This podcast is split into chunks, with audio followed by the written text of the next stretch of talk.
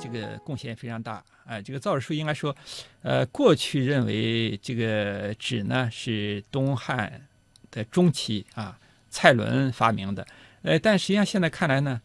这个这个造纸术这个实际上是应该说比较公正的来说，通过这个研究，应该是西汉的劳动人民发明的啊，只不过是呢，这个蔡伦呢又做了改进啊，因为现在一般的根据研究呢。实际上，因为人类呢是不断的在摸索当中啊啊，不断的就是出现了很多文化上的很多成果啊。造纸术呢也是这样啊，呃，比如说现在一种意见，一般认为，比如说啊，这个呃下大雨的时候，河水暴涨了啊，山上有一些呢含有大量纤维的树木啊，包括麻类啊，就被冲到河里面去了啊，然后在自然的原始碱和水的作用下呢，变成了比较稀薄的原始的纸浆。啊，慢慢又飘到岸边啊，废弃的树枝上，啊，在那挂着啊，哎，有的人呢，哎，突然啊，发现哎，这些挂着的这些东西呢，啊，后来晾干了以后呢，他们就觉得很有意思，就形成了一个这种一片的东西，揭下来以后呢，哎，居然可以在上面写字，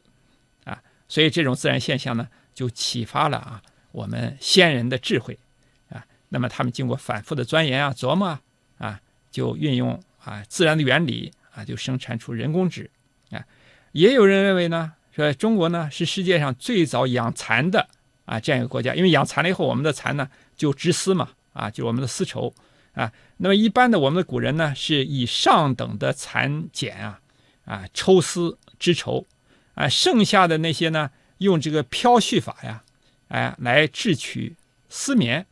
啊，那个漂絮完了以后呢，那么那个席子上呢会留下一些呢残絮。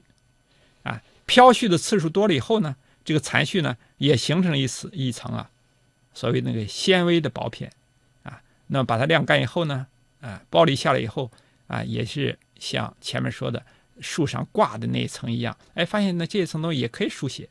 啊。那么这样呢，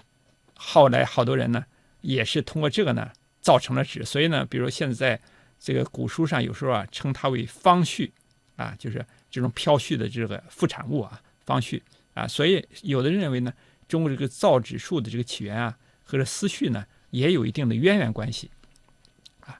那么我们谈呢，刚才也说，呃，蔡伦呢虽然不能说他是造纸，我们说他是改进纸啊。这纸呢是西汉劳动人民做造的啊。呃，为什么呢？这样说西汉劳动人民呢？因为这个当然这个还是有争议的啊。因为过去呢最早呢是发现了灞桥纸啊，灞桥呢认为是西汉中期的。